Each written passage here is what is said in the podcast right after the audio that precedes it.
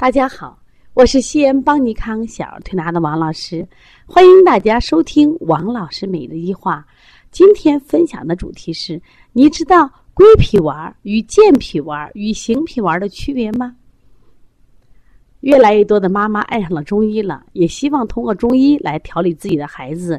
有些呢，还想调理一下自己和家人的身体，但是呢，他们分不清归脾丸。健脾丸和行脾丸的区别，大家都知道，在中医里呀，这个脾脏太重要了。中医认为，肾为先天之本，后脾为后天之本。也就是说，你生下来不管是八斤八两还是二斤三两，关键在后期的脾的运化和吸收呢。那但是我们现在的孩子很多都出现脾虚，因此呢，家长想通过一些什么呀，调脾的方法来给孩子调调身体。可是呢，我发现，在中药店里头或者一些中医书里，经常有这样的名词，也就是说，有归脾、健脾、行脾。去中药店去买一些就健脾的药去啊，就不知道怎么买了，就蒙圈了。为什么有归脾丸、健脾丸、行脾丸？那么今天我就在这里给大家通过分享，让大家了解什么是归脾丸，什么是健脾丸，什么又是行脾丸呢？同样呢，前两天我的一个微信好友啊，他也给我提出这样一个问题。他说：“王老师呀，我最近在调一个腹泻的孩子，这个孩子呢，我判断他是脾虚，因为他有顽固不化的大便，而且呢，就脸色也蜡黄。我认为他是脾虚，我就用给他用了健脾的方法，但是推了几天没有效果。可是家长吃了小儿行脾丸却好了，这是怎么回事呢？你能给我讲一下这个健脾与行脾的区别吗？”好的，那今天王老师在这里就把这分享一下。实际上，学过中医都知道啊，脾功能呢，呃，有这个脾主运化。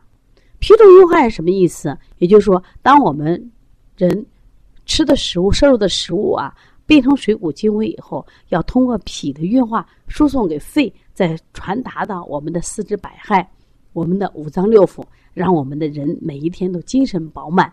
这是。脾的运化功能，实际上脾还有个功能叫脾主统血，也就是说，当我们把吃的食物变成水谷精微、变成血的时候，脾还有一个统摄的功能，不至于让它什么呀外溢、外泄，这是脾统血的功能。另外呢，脾的属性啊，我们说胃为阳土，脾为阴土，说它为阴土呢，它是怕湿，它喜燥恶湿，也就是说。往往有湿气的话，就会导致什么呀？脾功能下降下降。那么因此呢，根据脾的这些属性，那么我们古人就研发出了归脾丸、健脾丸和行脾丸。那我们首先说一下健脾丸。那么中医有个词叫脾湿健运，脾湿健运什么意思？脾的运输功能出问题了。举个简单例子，比如说我原来每一天我是个跑车的司机，我一天肯定拉上什么十几趟车，可是现在因为什么呀？我的身体累了，或者我的车的功能弱了，那么我的运化能力减少了，这就叫脾湿健运。那么对于脾湿健运怎么办呢？我们要通过健脾让它恢复到原来的能力。所以说健脾丸它主要的成分是党参、白术、陈皮、枳实、山楂。麦芽是什么意思？通过健脾，让它能力达到，这就是我们知道的健脾丸，主要是增强它的运化功能。刚才我们已经讲了，那归脾丸呢？它主要是统血的作用。如果你比如说脾虚导致什么呀？出血量大，现在很多小朋友爱流鼻血，像一些大一点的我们成年人来例假的时候，每次收不住，是不是？医生说你贫血了，那这样的。孩子或者状况，我们往往用的是归脾丸。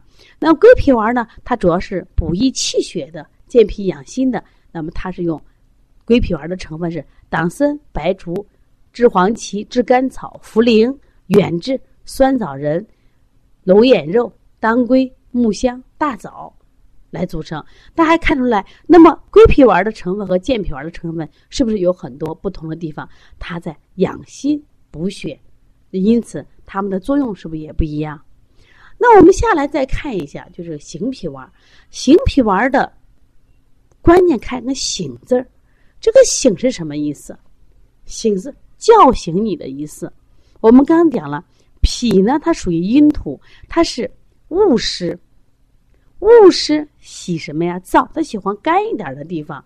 也就是说，当你到一个地方，比如说，举个例子，一年四季里面长夏，就是我们七八月的时候，湿气很重，就容易伤脾。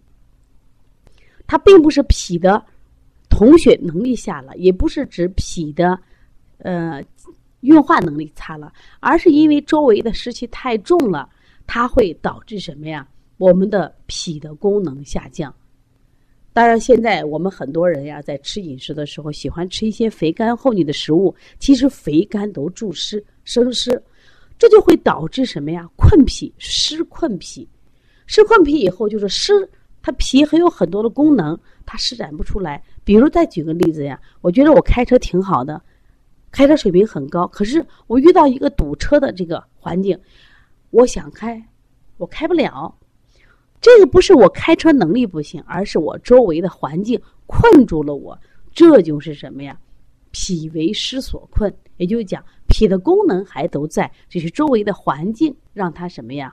不能发挥出来它的本来的能力，那这个时候我们应该吃一些行脾养胃的食物或食品，比如说我们讲的这个，呃，食物里边的像西瓜、冬瓜、薏米，那么药物里边像藿香正气、佩兰、藿香、苏叶等等。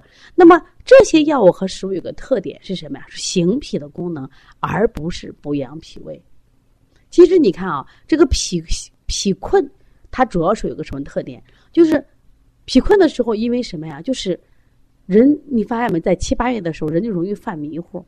我们用一些芳香行脾的药物和功能类似的食品，把它什么呀叫醒就行了。所以行脾把它叫醒，在中医里面叫什么呀？行脾化湿。所以在夏天里的时候，家里为什么都备一个藿香正气？这就是行脾的一个非常好的中成药。当然，我们还有专门有这样的行脾丸，也有这样的行脾丸。那么儿科里面有个小儿行脾养儿颗粒，它主要是什么？刚才讲的是叫醒脾功能，所以说我们那个微信好友啊，他的问题就解决了，说明这个孩子的腹泻不是他的运化功能或者是什么呀，统血功能出问题了，而是他什么呀被湿所困。你应该用利湿的手法，而不是用什么呀健脾的手法。大家听明白了吗？所以说以后在药店买的时候，一定要知道，看你是符合什么样的情况，你是该什么时候用归脾丸，什么时候用健脾丸，什么时候用行脾丸。其实我们在调理上也是一样的，也是一样的。你比如说归脾丸，它主要是一些什么呀？补血的手法。那我们说健脾丸，主要是写一些增加它运化补气的手法。那我们行脾丸，其实更多的是一些开窍的手法。学习中医很有趣吧？学习中医辩证。更让我们变得更加聪明，觉得生活是很有智慧的。我们应该向多向生活来学习。如果你有问题，可以加王老师的微信：幺三五七幺九幺六四八九。